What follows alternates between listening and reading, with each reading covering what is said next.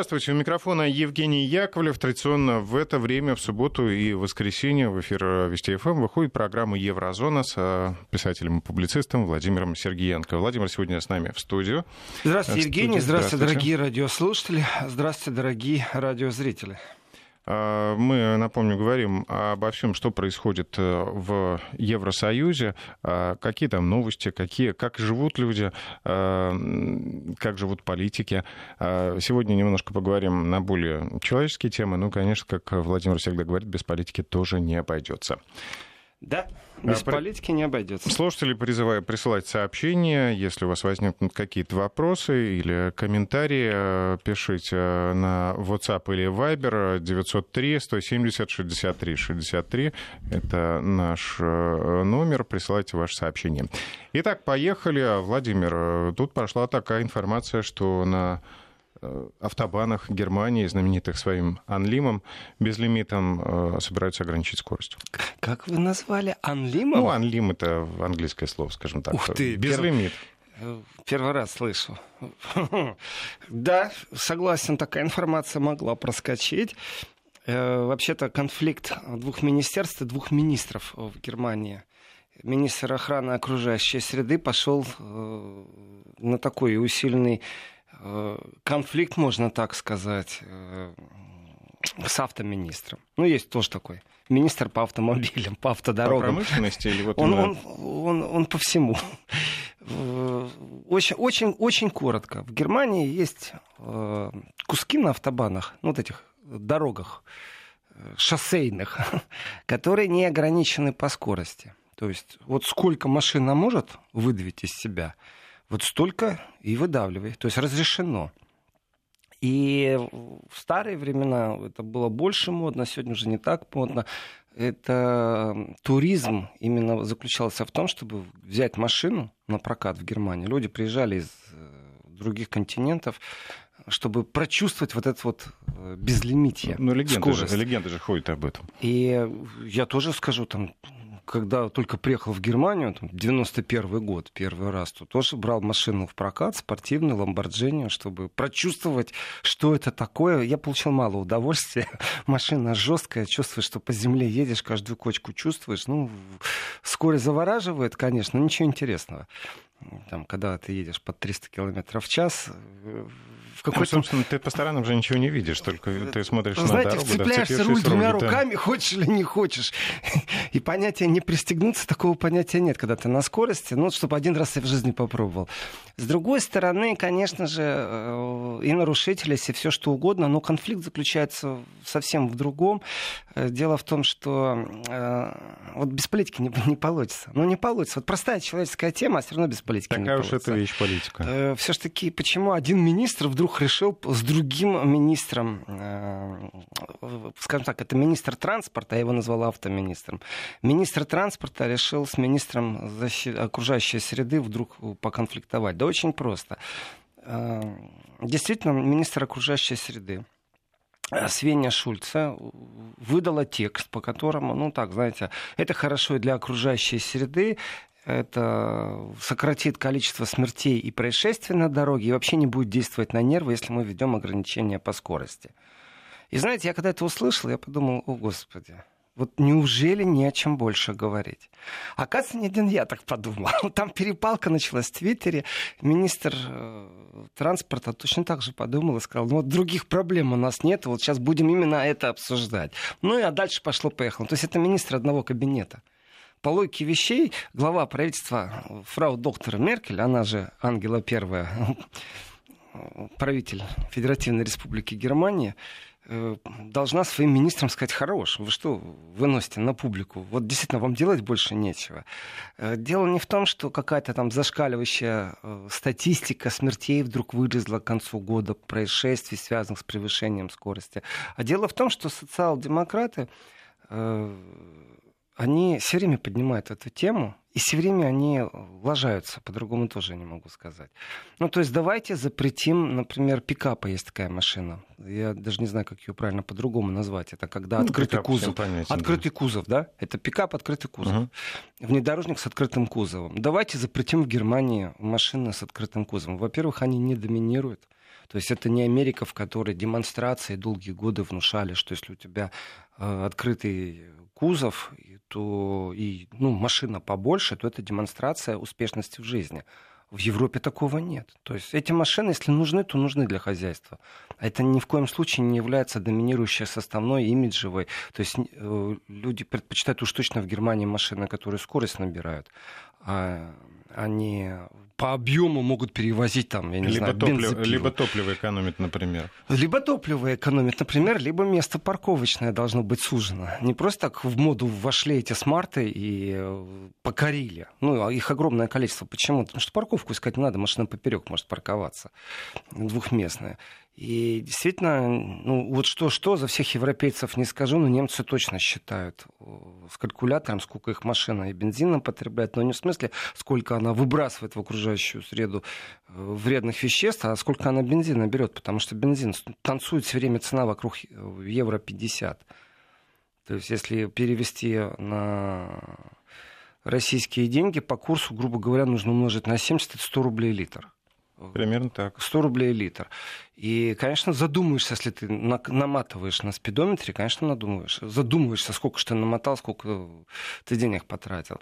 Но политики, они, вот, честное слово, иногда не соображают, что говорят. Вот запретить пикапы в Германии, сказать, это, это то же самое, что вспомнить, как в ГДР очень четко вот э, по этому же принципу боролись за окружающую среду. Очень просто. А не нужно большее количество мест. Вот сказали, у нас будет там 2 миллиона трабантов, все, больше не будет. Это значит, что нету больше машин. Вот не допустили.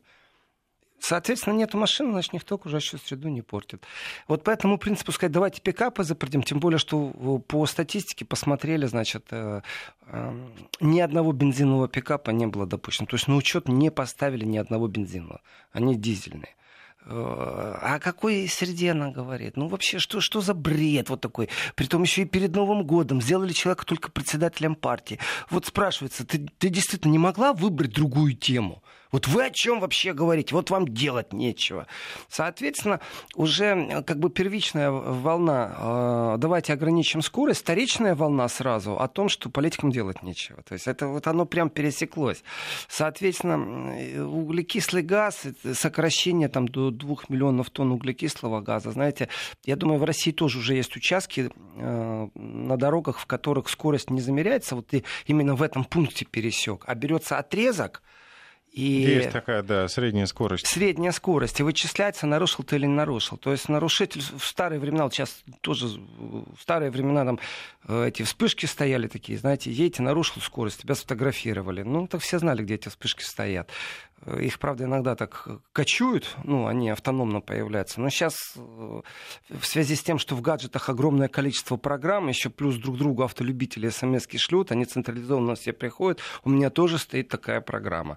То есть, если я еду, меня предупреждают, что там через 300 метров, через 100 метров у вас будет сейчас эта вспышка, контроллер э, скорости, ты притормозил, а дальше едешь опять нарушаешь. То по логике вещей воспитание рублем, ну, в смысле евро, штрафы-то большие, оно в контексте гаджетов себя не оправдывает. Ну, ты притормаживаешь только там, где тебя при, приловили, а дальше опять нарушаешь. И в этой логике не то, что там патологически я нарушаю, все нарушают. Нет, есть такое как бы критическое, не критическое нарушение, которое не фиксируется. Там плюс 11 километров считается. Ну, вроде как нужно толерантно к роботам относиться, они тоже ошибаются. Особенно если ты перестраиваешься из ряда в ряд, то вроде как ты по косой едешь, тогда скорость неправильно измеряется. И все эти хитрости, на самом деле, просто штраф приходит, если вы превысили больше 11, если меньше 11, они сворачивают штраф. Но э, глобально вот эти куски дорог, которые появились сейчас, ты не можешь притормозить, ты должен уже лимит выдерживать. И вот пошел разговор опять 120, 130. Дальше э, стали тратить деньги на социальный опрос, а как же народ относится к этому. Потому что ну, действительно, опросы говорят, что там одна третья говорят, что не против ограничения скорости. Это много, одна третья. Есть люди, которые вообще город не покидают. Ну, есть такие люди. Очень редко за город куда-то ну, они... те, кто никогда не оказывается на этих трассах. И, и есть поезд, есть самолет, а, автобус. То есть, ну, и человек работает просто в городе. А есть те, кто живут тем, что они покидают город. И э, вот в этом отношении, конечно же, введение там дополнительных каких-то, я не знаю, карательных мер э, в виде налога на дизель дополнительный или еще что там на объем двигателя. Не все же гоняют, гасают и скорость нарушают. Есть люди, которые по работе вынуждены намотать такое-то количество километров. И в этом отношении ну, не уменьшится ничего. Они и так скорость не нарушают. Потому что права у него отняли за многократное нарушение. Он просто без работы остался такой человек. Но он все равно наматывает свои километры. И каждый раз возвращаться к этой повестке, давайте мы э, дизель запретим. Не смогли запретить через закон. Так они их общины стали закрывать для въезда в город э, машины с дизелями. Все, вот запрещено и все. И никто не может это пробить законодательно. А, остановить вот эти вот коммунальные а, такие штуки. На уровне коммунальщиков, когда идет запрет, то федеральный закон бессилен. Соответственно, когда идет опрос, и, ну так, тоже начали спрашивать, все зависит от того, как этот вопрос сделать. Там, э, а 130 нормально, а 120 нормально. В общем, решили ограничить скорость 130 километрами, и аж за это там 40% выступило. Это много, 40%, потому что все остальные, там 11,7% опрошенных проголосовали за то, чтобы более 130 было. И, принципе, этот разговор вечно поднимается. Я даже не знаю, зачем СДПГ, социал-демократы решили на Новый год снова эту тему затронуть. То есть каждый раз, когда не о чем говорить, они начинают поднимать этот вопрос на уровне министерств, на уровне окружающей среды, как будто повестку хотят у зеленых забрать. Но выборов сейчас нету. И конфликт между министерствами, ну, тоже, знаете, немецкий автопром вот мечтает, чтобы ему дали ограничения. Давайте тогда запрещать двигатели больше объемом, там, просто в производстве. Ну, а зачем двигатель объемом там, больше трех литров, если все равно ограничение скорости будет 110 км в час. И все эти запреты, они все равно возвращают Германию в понятие ГДР. Вот там не просто не запрещали, а там, говорят, там не понимали, а зачем больше машин нужно населению. Сейчас еще эта система кошерингов, она тоже в России существует. Конкуренция среди кошеринга тоже большая машина на прокат по минутам или из точки А в точку Б. Такие тоже уже есть. А, кстати, вот у нас, например, ну, по крайней мере, в Москве, да и в ряде крупных городов э, также очень сильно развита система каршеринга. Как вот в Германии-то? На каждом шагу, как у нас, или... Я постоянный пользователь кошеринга не только в Германии и в Европе, потому что есть э, транснациональные фирмы, и один раз зарегистрировался, она точно так же и в Австрии работает. Это очень удобно. Конечно, это очень удобно. Во-первых, из аэропорта можешь взять машину. Во-вторых, действительно, если ты на своей машине, заплати парковку, заплати налоги, заплати страховку, а на каршеринге бросил, да и бросил машину. Ну, только по правилам припаркуй. И Просто я не могу об этом не сказать. Есть такие хитрецы, ну, знаете, вот под домом удобно, когда ты выходишь, у тебя каршеринг вот прям под Конечно, дверью стоит. Так вот, есть такие хитрецы, которые загоняют на парковке домашние каршеринговые машины. Ты, она закрытая территория. Ты не можешь туда выгнать. Она вроде как есть. В гаджете показывается, что машина стоит, а ты ее не можешь взять, потому что она закрыта за шлагбаумом. И целый день машина у тебя по дому. Это такие вот ну, хитрости. У нас такие вещи штрафуют. Ну, еще не штрафуют, еще не штрафуют. Но интересным является подземная парковка немецкой оперы. Там постоянно пара машин стоит, люди приезжают в оперу, на каршеринге паркуют, а ты не можешь зайти, если у тебя нету талончика парковки и забрать mm. оттуда машину. Вот такая хитрость. Это новая хитрость. Ну, знаете, народ на выдумке хитер, это правда. Везде люди есть люди. Эм, по поводу разговора, э, последняя цитата, которой обменивались два министра, это было так. Вот это смешное зрелище по ограничению скорости должно быть закончено. То есть вообще не поднимайте больше этот вопрос, потому что совсем недавно по поводу ограничения скорости в парламенте э, было голосование, зеленые подняли его, и оно провалилось. То есть люди против, действительно против. Они считают, что это гордость Германии э, неограниченная скорость. Везде рядом ограничение скорости есть и тоже не вся Германия без ограничений. Есть куски только определенные, притом есть даже карта этих кусков, где посмотреть, чтобы именно вот покататься на... и прочувствовать скорость, почувствовать, прочувствовать ну, ветер. Качество дороги же позволяет ехать. Э, знаете, вот здесь очень интересный момент, который тоже входит в определенную политическую составную по поводу дорог. Качество дорог позволяет, качество дорог не позволяет. Я помню эти сказки о том, что карандаш поставил, на газ нажал, и карандаш не падает, стоит в машине. Это сказки. Сегодня разговор уже настолько сильно углубился, и по поводу всех мифов существуют разные технологии постройки дорог. Э, вот эти вот подушки из гальки, которые существуют, и с песком, и ставят ставится ли вначале бетонная подушка, э, это асфальтоукладческая машина, сделанная в Германии по имени Фриц, очень известная, пять полос асфальта сразу кладет. Но дискуссия чем интересна, почему она уходит дальше в политику, потому что кто понимает кто знает немецкий язык, иногда видит очень странные вещи. То есть там табличкой написано «экспериментальный участок дороги», и больше ничего не написано, и написано, кто финансировал. На этих экспериментальных участках дороги чего только нет. Например, оказывается, когда вы едете, вы ваши шины, цепляясь за трассу, издают звуки. И вот а что, если уменьшить э, вот эти децибелы? И как можно это сделать, чтобы ну, не распугивать, я не знаю, то ли людей, которые живут рядом, то ли животных, которые рядом с автобаном. И вот экспериментальный кусок дороги. Что только уже не придумают, чтобы там расширяют между споры в шинах и в асфальте дырки, между прочим, расширяют. Так вот, последнее, о чем я узнал, я был поражен. Экспериментальный участок, так если очень грубо сказать, на нем раскинуты э, железные опилки. Для чего это сделано?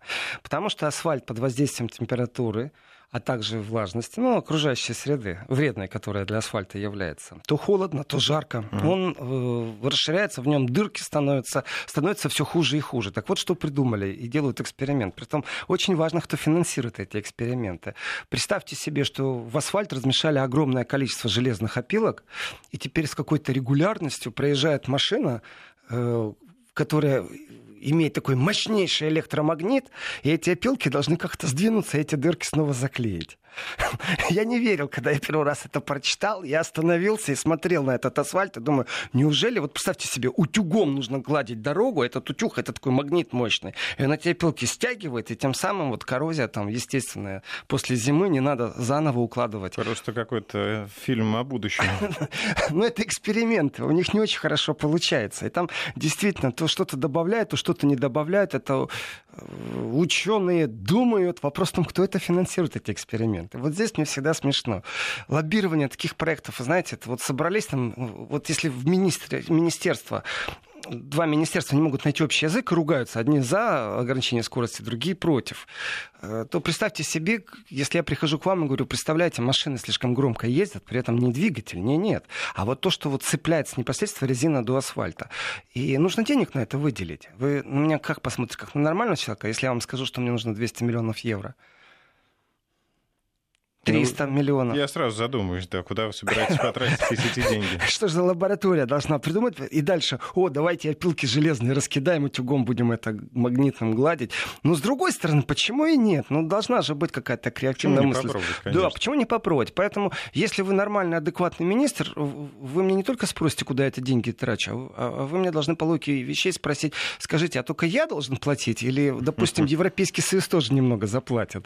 Ну, потому что такие процессы охраны окружающей окружающей среды, это же все человечество, особенно Евросоюз должен э, платить тоже. И вот здесь получается, что лоббисты определенных научных изысканий обращаются не только в местные э, министерства транспорта, но и в европейское. А дальше они сбрасываются деньгами, и все, что вы будете знать, это что будет такая табличка, на которой будет написано, кто финансирует разработку. Европейский Союз, Германия. Германия вместе с Европейским Союзом или есть еще кто-то частным образом э, какой-то институт, университет, университет взял свои средства целевые, перенаправил на изучение. Кроме железных опилок и расстояния, вот этого домешивания, там, как на температуру реагирует определенная смола, вот вы говорите качество дорог. Э, ведь нету дороги, которая вечная машины все-таки дотрагиваются до трасс, они еще не летают. Ну, ну, ну понятно, что есть э, износ. Есть износ. Теперь вопрос, кто заинтересован в том, чтобы этот износ был больше? А кто заинтересован в том, чтобы он был меньше? Вот Производ... простой, э, простой человеческий вопрос. Асфальта, Конечно. Те, те, кто ремонтирует дороги, им же постоянно работа нужна. При этом в Германии дороги-то не платные. Ну, если вы э, живете в Германии, если вы резидент, вы платите налоги за дорогу. Но если вы в гостях, вы же ни копейки не заплатите. Автобаны все бесплатные. И вот здесь начинается самая большая грязня а давайте передадим все это в частные руки. И они очень быстро наведут порядок, сделают платные дороги. Ну, въехал, купил карточку и поехал дальше, господи. Э, и вот здесь вопрос, а почему немцы еще до сегодняшнего дня не ввели э, оплату своих дорог. Но ведь транзитом много кто ездит. если кто-то размышляет на уровне министра окружающей среды, ах, давайте запретим, там, э, введем ограничения на дорогах, то простой вопрос. Э, из Голландии направление Польши ну, это одна из главных европейских трасс, скажем так, соединяющая всю горизонталь европейскую. Регулярно идет поток грузовиков. Если эти грузовики перенаправить не через Германию, пусть они там на тысячу километров больше будут делать, все равно же будут загрязнять окружающую среду, даже на тысячу километров больше будут загрязнять.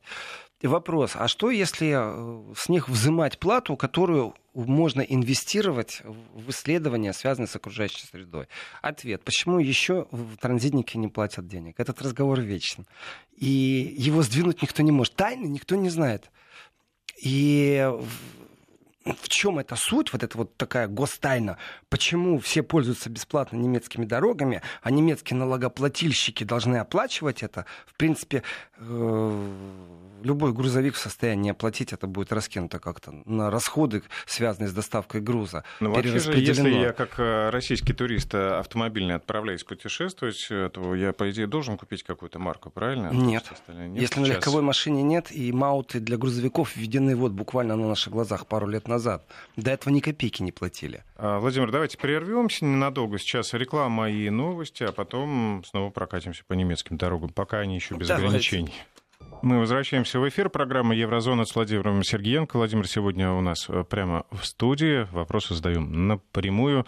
А, вот присылают э, запросы с Германии. Владимир, в какие кнайпы вы ходите про политику говорить? Во-первых, меня радует, что это номер из Германии. Значит, в Германии слушают Вести ФМ непосредственно мою программу «Еврозона». Во-вторых, Э, меня радует, что это последовательный наш радиослушатель или радиозритель. Иначе откуда бы вот он вдруг начал говорить про кнайпы, в которые я хожу. Давайте для тех, кто не каждый раз слушает Еврозону, объясню, что такое кнайпа. Кнайпа — это забегаловка, пивнушка, заведение просто где-то у вас на углу возле дома. В принципе, они везде. Но вот на прямой вопрос э, про политику говорить, я отвечу. Вы знаете... Мне кажется, можно в любом заведении.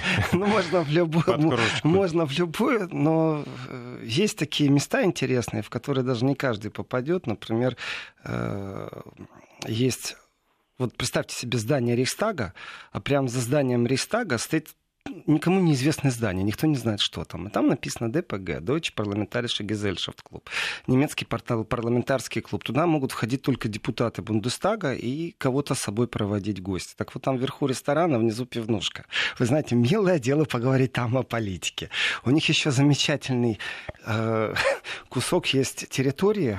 Сейчас холодно, а летом люди ходят по набережной, даже не знают, что вот прям через елочки сидят и э, пьют пиво депутаты депутаты. При этом цены там, ну как вам сказать, ну не то чтобы там полный социализм в хорошем смысле слова, но в связи с тем, что существует годовой взнос в этот клуб, который платят депутаты, там цены очень-очень даже умеренные э, туда действительно невозможно пройти просто так, даже на экскурсию. Это одна из, одно из тайных мест. Слушайте, я так разочаровался в столовой, в знаменитой депутатской столовой в Госдуме. Что? Ну, про которые ходили такие слухи, слухи да, что так. там все за копейки, можно пообедать за 50 рублей. Можно, конечно, но не наешься. Можно, но не наешься. Ну, здесь умеренные цены приземленные, и есть там определенные правила, например, при посещении этой кнайпы, скажем так, в которой только депутаты или сотрудники служб, или люди, приближенные по какой-то причине.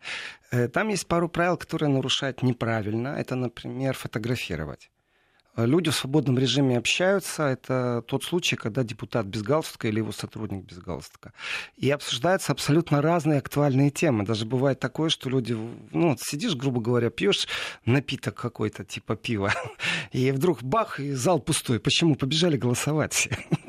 ну, партийная как дисциплина зовет, да. Потом все вернулись, отголосовали. Ну, понятно, какое голосование, все знают заранее, а дисциплина дисциплины. Потому что рублем, в смысле евро, наказывают тех же депутатов, если они не нажимают. И выступление по горячим следам, и будущее. И, знаете, в принципе, в принципе, это одно из мест. А, а вот другие места, такие, которые совсем частным образом посещаю, знаете, я бы не очень хотел, чтобы при посещении есть места действительно любимые, а, чтобы вот прям рассказать, потому что это будет как реклама. Не очень правильно. Ну, в Берлине хватает. А мест. я знаю, как э, в Инстаграме наверняка вы ставите геотеги. Вот по ним можно отследить, куда можно прийти послушать. Ну, вы настоящий шпион-отлавливатель, Евгений. Кстати, сейчас по поводу шпионов продолжу разговор. Это по поводу автобанов, дорог и шпионов. Вот, кстати, да, вернемся к автобанам. Да, пишут также из Германии. Владимир, грузовики платят тоже давно в Германии. Маут я уже 12 я говорю, на наших глазах да. Маут ввели, но этот разговор очень долго шел, потом никто не знает, почему вдруг э, его поднимали из года в год, а никто не вводил. Потом вдруг раз и ввели этот маут, уже ввели.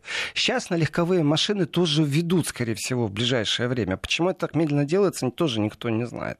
И, э, почему Германия, например, не передает в частные руки дороги?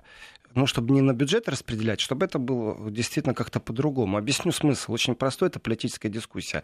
Есть люди, действительно, которые не пользуются этими дорогами. Ну, то есть в, в пассивном смысле слова, конечно, пользуются все, потому что доставка грузов происходит под ним и тем же дорогам. Но на самом-то деле э, люди платят налог, из бюджета берут деньги на эти дороги. Вопрос, если я ими не пользуюсь, значит, не только пассивно. Почему я плачу так же, как и те, кто пользуется ими регулярно? Давайте, заехал на трассу, плати. Э, и только частично бери из бюджета. Дискуссия это вечно, я не понимаю, почему ей нет конца. Вот правда не понимаю. Точно так же, как я не понимаю, зачем 20 лет нужно было потратить на дискуссию, прежде чем ввести вот эти вот мауты, электронная платежка для грузовиков, э, с отслеживанием, с дорогущими системами, чуть ли не из космоса следят, но на дорогах стоят, конечно, фиксаторы. Проехал, тебя бам отметила, и вещь-то очень дорогая. Ну, в старые-то времена добрые. Все очень просто. Полиция ехала, смотрела, если наклейка на лобовом стекле. То есть э, оплатил, как в Австрии, наклеил на стекло, и видно, что я оплатил. Не оплатил, в сторонку плати штраф. Почему Германия этого не делала, что за какая-то псевдогордость, ну, для меня это загадка. И сколько я не общался с, с разного уровня, я даже с одним прошлым э, министром транспорта германским общался и спрашивал, почему так. Он говорил, что мы, немцы, можем себе позволить. Все, на этом заканчивалась дискуссия. Мы можем себе позволить. Ну вот, кстати, мнение, э, если бы только поляки платили нам с дорогу, имеется в виду Германия, то Германия смогла бы еще кормить другую часть мира. Александр из Германии пишет. А, ну, там вообще, там, там, вообще там такой большой выпад, да. Знаете, Мне бесит поляки на Пообщайтесь автобане. с поляками и послушайте, что они вам скажут. Они вам скажут, что очередной какой-то заговор Молотова-Риббентропа. Ну, мало того, что «Северный поток-2» — это Риббентроп-Молотов реинкарнация. Так еще сейчас поляков заставить платить за дороги, они вообще взвоют. И ну, так у них отношения ну, не, с немцами не по национальному признаку, а просто ты едешь, значит, заплатил. Вообще-то неправильно говорить полякам, а правильно сказать в данном случае машин с регистрацией в Польше, потому что в Евросоюзе существует разное налогообложение, оно не стандартизировано. И если у вас большой парк грузовиков, то для вас каждые там, 100 евро это уже экономия если вы платите ежемесячные налоги, ежемесячные Даже страховки. если всего 10 грузовиков, тоже 1000 евро? Соответственно, выбирается страна, в которой э, налогообложение меньше, э, в которой не такие жесткие отбор там, для водителей, ну, то есть не обязательно должен быть э, гражданином Евросоюза, потому что поляки нанимают граждан Белоруссии, граждан Украины на работу. Это не гастарбайтеры, это контрактная работа специфическая. И грузовики, например, с регистрацией в Люксембурге, они могут работать только на польские дискаунты. Ну, доставка товаров э, в сетевые магазины. Почему? Потому что налогообложение другое в Люксембурге. Выгоднее просто. А капиталисты, они, знаете, считают каждую копейку, и в этом отношении, конечно же, э, э, скажем так, абюрократизация определенных процессов произошла давно уже. Ну, пересечение границ без виз, нет вот этих вот огромных очередей из грузовиков сотни километров. Я думаю, кто, ездил, тот помнит это ужасающее и печальное зрелище, начиная с момента, когда еще была граница между Германией и Польшей, эти 10-километровые очереди, это абсолютная антисанитария вдоль дорог. Э, точно такое же было на границе и Польша-Беларусь, и Польша-Украина. Все это было, и время от времени когда перекрывают дороги, оно снова начинается. И антисанитария просто ужаснейшая. Ну, когда грузовик стоит три дня в очереди, чтобы подъехать только к границе, документы проверить.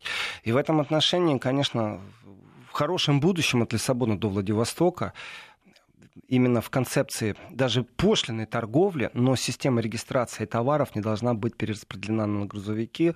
И с точки зрения контрабанды борьбы с контрабандой, а также импорт-экспорт, все это вещи контролируемые, и они могут быть на другом уровне сегодня воплощены, в том числе и технически.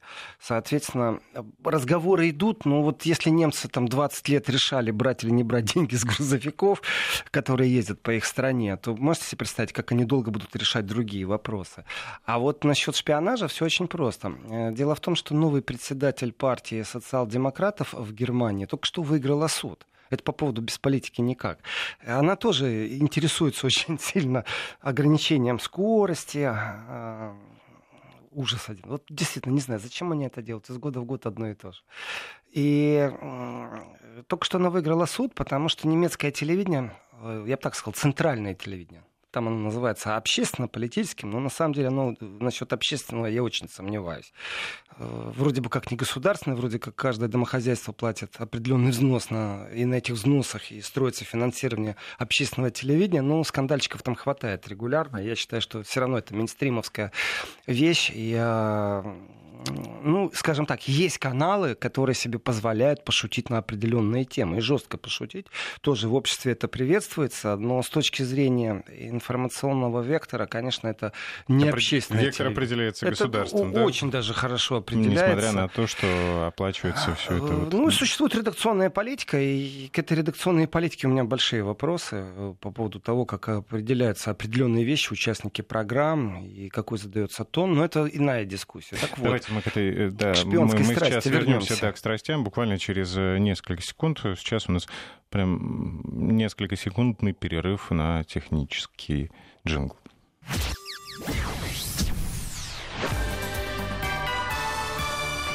Вести ФМ. Шпионаж разный бывает. Есть, ну, как всегда считается, там, знаете, шпион это другое государство иное. А вот простой вопрос. Как относиться к тому, если ваш работодатель читает вашу почту? и говорит, я должен контролировать, чтобы вы там мои интересы как-то не предавали. Рабочую, рабочую почту это просто ради бога, мне кажется, даже должен иметь право. Рабочую почту, а если частную? Нет.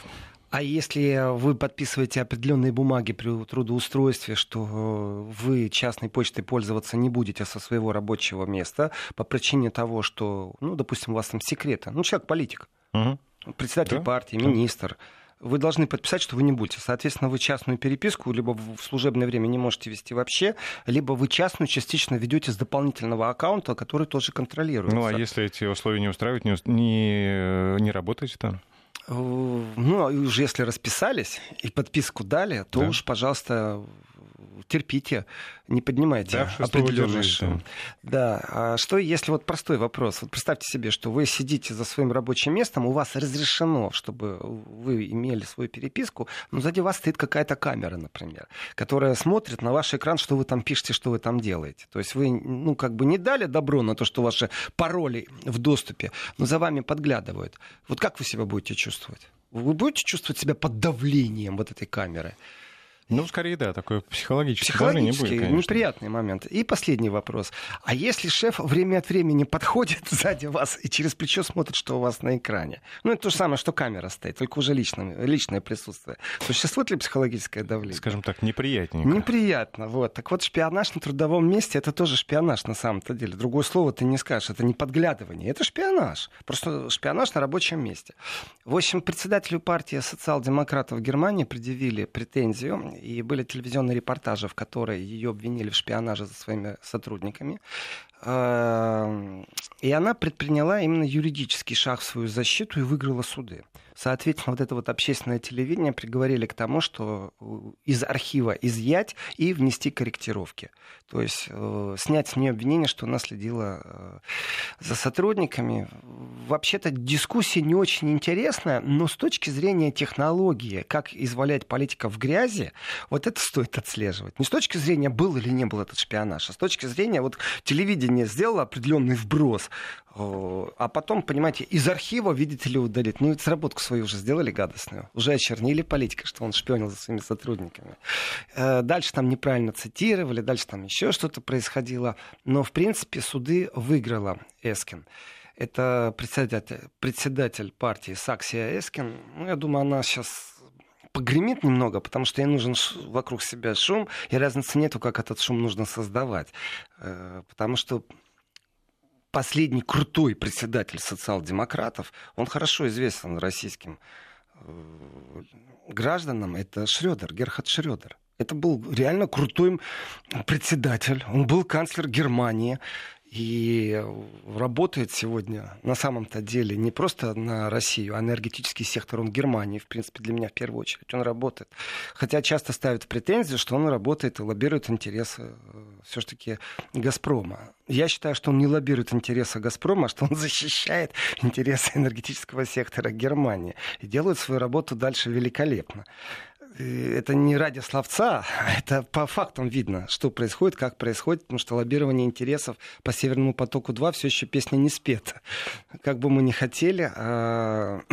мне кажется, вот сейчас произойдет такое легкое объединение, между прочим, как минимум в юридическом пространстве, какие шаги может предпринять Европа, э, Германия непосредственно в защиту строительства Северного потока-2, потому что ну, вступили в контр-игру США, Хочет Европа или не хочет, но конфликт есть между Германией и США, ярко выраженный на почве Северного потока-2.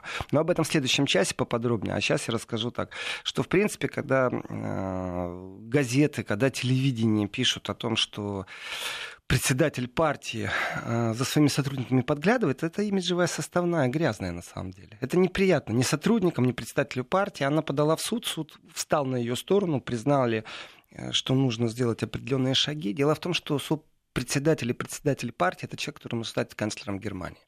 Никто не знает, как будут следующие выборы. Там опросы социологические. Повестка может очень резко измениться. Сегодня социал-демократы очень слабы в партийном смысле, очень э, слабы в оппозиционном смысле. Они заполнили дыру просто правительственную, предоставили э, своих однопартийцев для министерских кресел и спасли Меркель, чтобы было большинство парламентское. На, на самом-то деле они не хотели вступать в коалицию с Меркель, они хотели признать, осознать поражение, набраться сил и снова бороться за кресло канцлера, потому что ну, Шредер тому пример, что это возможно, и добраться до кресла канцлера тоже возможно. Соответственно, председатель партии — это игрок, который, если там, скажем, мы говорим о председателе зеленых, ну, выше министра иностранных дел он не прыгнет.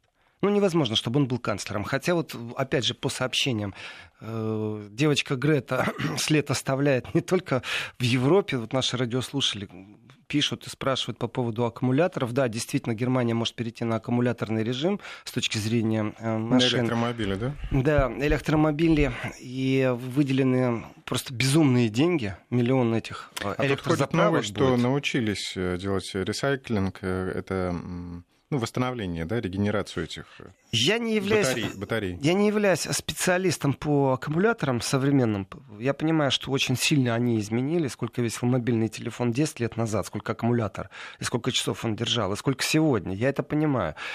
Но с точки зрения ресайклинга я не очень доверяю тому, что говорят э, лоббисты. А это в данном случае лоббисты, которые стоят э, ну, Здесь речь за всем производством. Чтобы его утилизировать или его как бы обновить и снова запустить, э, поставить на машину? Еще раз, я не верю просто лоббистам, потому что за лоббистами стоят государства иногда. В данном случае Китай действительно стоит за своим лоббизмом, потому что Европа не имеет возможности производства собственных аккумуляторов в том количестве, в котором запланировано в будущем перейти на электромобили. И электрозаправки, они же не за две секунды заправят машину. Не то, что ты кранчик открыл, залил бензин И мне очень нравятся эти карикатуры, в которых э, маразм превышает все, что можно только превысить. Это электрозаправка, возле которой стоит дизельный генератор, чтобы создавать электроэнергию. Оно, вот и есть этот э, циклический маразм, который, в принципе, ну откуда электроэнергия берется? Даже не из воздуха берется. И в этом отношении дискуссии еще будут продолжаться. А вот завод, который будут строить э, электро аккумуляторный. Здесь очень такие вещи специфические. И политики, там не шпионаж, кстати, был скандал связан, а там именно политический скандал был, можно ли впускать китайцев на рынок аккумуляторов или нужно самим проинвестировать. Потому что те мощности, которые нужны, это первый шаг. А еще второй. Э, а кто владеет сегодня вот этими химическими элементами, которые нужны для создания аккумулятора? Вы что думаете, где-то в Европе добывают вот эти металлы, которые нужны? Нет, конечно. И по поводу всех политических санкций. А кто основной поставщик? Китайцы, между прочим, китайцы на рынок ворвались очень сильно, и дискуссия, можно ли Китай подпускать к этому рынку, а нету другого выхода. И не так много стран, если посмотреть, куда летали э, представители Кабинета министров Германии за последнее время в Африку, и там Россия, то понимаешь, что санкции санкциями, но если прибыль нужна будет, то санкции будут сняты. И в этом отношении для меня действительно важно отслеживать «Северный поток-2», потому что сейчас мы находимся в состоянии, когда совместными усилиями нужно противостоять американскому беспределу политическому. И готова ли Европа к этому? Ну, в следующем часе подробнее, потому что там есть политические заявления. Они интересны. А вот что касается самого подхода, в Европе нету. Вот нету э, никаких химических элементов, которые можно добывать и использовать. Все это откуда-то нужно привозить. А вот дальше начинаются вопросы и подлости. Политические подлости звучат так. Если ты в мою страну ввез, я этим попользовался, то ты забери назад. И когда вы говорите про ресайклинг, опять же, зеленых не очень полюбливаю, за их революционный настрой, а также тягу к легким наркотикам, которые они популяризируют. Но с точки зрения иногда контроля, вот они подняли этот вопрос. Это будет определенный обман. То есть европейцы живут в каком-то раю, который сами себе придумали, вы знаете, то есть у нас выбросов не будет, у нас не будет вредных захоронений, а закончик проведут такой подленький, знаете, если вы в страну везли такое-то количество кобальта, то вы его и вывезете, пожалуйста. Везли в страну такое-то количество уранового топлива, значит, вы его и вывезете. И вот эти обязательства говорят о том, что страны третьего мира, они будут находиться далеко не в той же райской атмосфере, в которой будет Европа. То есть будут возить, вывозить. Куда будут это рациклинить? Не в Европе. Чтобы это, опять же, пролоббировать, если им 20 лет понадобилось, чтобы ввести оплату для грузовиков, транзитников, то можете представить, сколько им лет понадобится. Они же не как украинцы в турборежиме принимают законы, потом, которые нужно пересматривать. Они медленно подходят, дискутируют. Это хорошо, что они дискутируют. Плохо, что они делают это очень медленно, на десятилетия. И в этом отношении ну, рай, который себе создает Европа и может себе создать, он-то на чьих-то плечах будет строиться. И вот здесь ответственность перед странами третьего мира — это то, что внутри гуманизма должно быть, и политического гуманизма, а это не всегда правда, потому что лоббисты действуют по-другому, особенно из Китая. Что ж, сделаем паузу, и потом э, через несколько минут мы вернемся в студию вместе с Владимиром Сергеенко и программой «Еврозона».